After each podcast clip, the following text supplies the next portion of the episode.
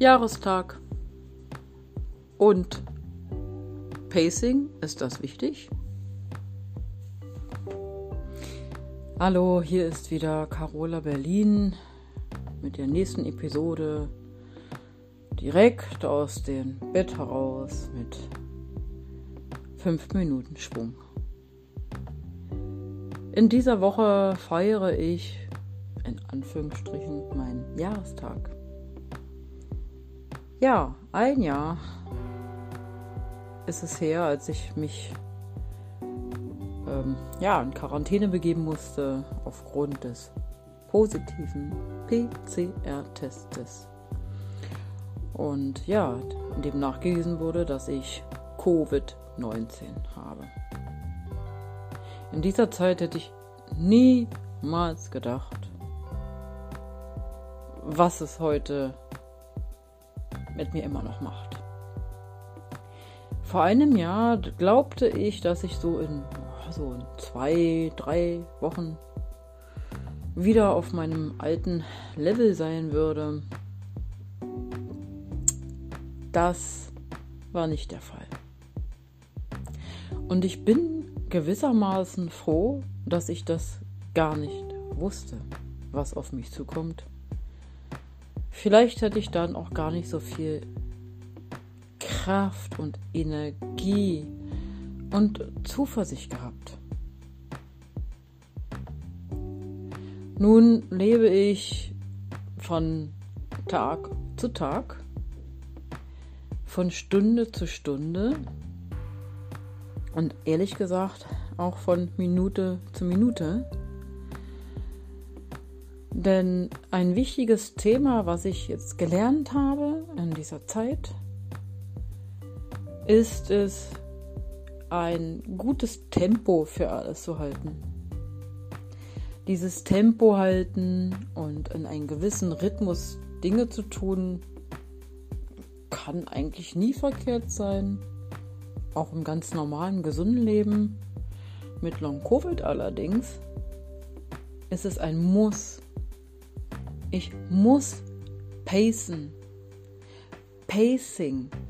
Pacing ist das Stichwort, was ich gelernt habe von vielen anderen Long-Covid-Betroffenen, mit denen ich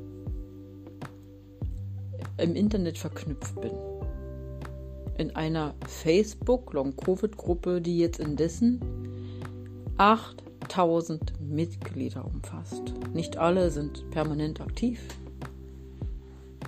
Und es werden immer wieder neue Menschen dazu begrüßt, die ganz ähnliche Symptome haben, wie ich sie habe.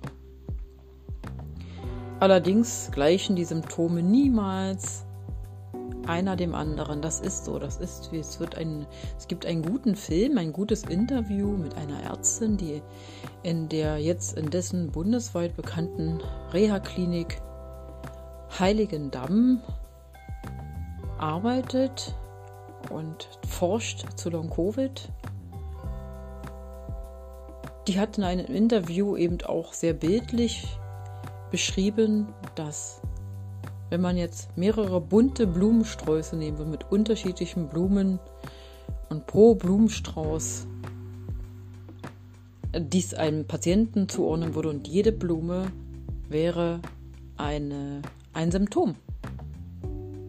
Dann ist es ein bunter Blumenstrauß von Symptomen und jeder Blumenstrauß sieht anders aus.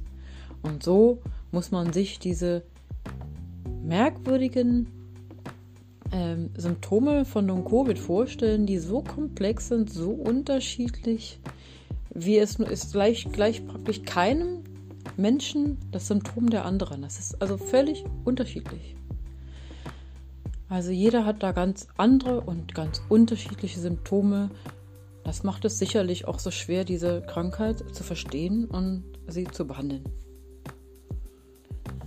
Ja, Pacing bedeutet, ein gutes Tempo zu halten und niemals, auch nicht dann, wenn ich mich gerade wohlfühle, etwas zu viel zu machen, weil dann kommt die Rechnung. Und die auszuhalten ist schwer. Das bedeutet, dass ich auch zunehmend immer weniger singen kann, ohne Rechnung. Die Rechnung bedeutet an den folgenden Tagen zunehmende Atemlosigkeit, Kopfschmerzen, Gliederschmerzen, Erschöpfung und so weiter. Also das ist ein Hinweis für alle, die, die denken, die Menschen, die Long-Covid haben, würden simulieren, würden faul sein, würden sich nur nicht genug anstrengen. Wenn ihr Menschen kennenlernen solltet, die Long-Covid haben, müsst ihr das Gegenteil tun. Ihr müsst die Menschen, diese Menschen davon abhalten, Dinge zu tun, sie entlasten und vor allem vielleicht das ein, auch, auch wenn es langsam zu viel wird. Ich weiß, wir reden schon seit anderthalb Jahren über, ach, permanent über Corona, Long-Covid. Na gut, über Long-Covid noch nicht so lange, aber es geht nur noch darum und keiner hat mehr Lust zu hören. Bitte. Und das werden immer mehr Menschen. Hört euch das ein oder andere würde ich mal sagen, Video oder Information oder Interview über zum Thema Long Covid einfach nochmal an. Denn ihr könnt nie wissen, ihr könnt nie wissen, ob nicht eines Tages einer eurer Angehörigen oder Freunde oder Nachbarn daran erkrankt oder ihr selbst. Und ich drücke die Daumen, dass das tatsächlich nicht einkehrt. Ich, äh, ich wünsche das auch nicht meinen größten Feinden, ehrlich gesagt. Wobei ich habe keine Feinde, aber davon abgesehen. Menschen, die ich also jetzt unattraktiv finden würde, dem man jetzt was, etwas Böses wünschen würde, denen würde ich das nicht wünschen. So gesprochen. Ja, also mit diesem fragwürdigen ersten Jubiläum, ersten Jahrestag verabschiede ich mich und ähm, ja, ich wünsche euch eine schöne und gute Adventzeit. Kommt gut, bitte und gesund durch diese Zeit. Haltet Abstand. Probieren wir es nochmal gemeinsam hinzukriegen mit all den Dingen, die es bis jetzt gibt. Und das ist eben Impfen, Abstand halten und vor allem Geduld haben und Verständnis haben für andere Menschen. Ja, das ist jetzt etwas, was ich finde, was jetzt echt in die ein bisschen besinnliche Zeit hineinpasst. Ich verabschiede mich von euch und ähm, würde einfach mal sagen, so wie es Gloria Gaynor gesagt hat, I will survive. Das sollte für uns alle gelten. Wir hoffen das Beste. Bye bye. Liebe Grüße von Carola Berlin.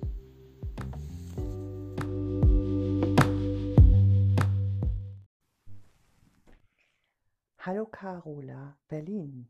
Liebe Grüße von Carola Cologne an dich. Die Folge war sehr informativ, vor allen Dingen dieses Pacing. Das ist ja quasi sowas wie die Waage halten und äh, nicht aus dem Gleichgewicht kommen. Das war ganz interessant, was du da beschrieben hast. Ich drücke die Daumen, dass immer mehr Öffentlichkeit für das Thema sich interessiert, denn das ist unheimlich wichtig und die Zahlen steigen ja leider. Alles Liebe aus Köln nach Berlin. Ciao, ciao.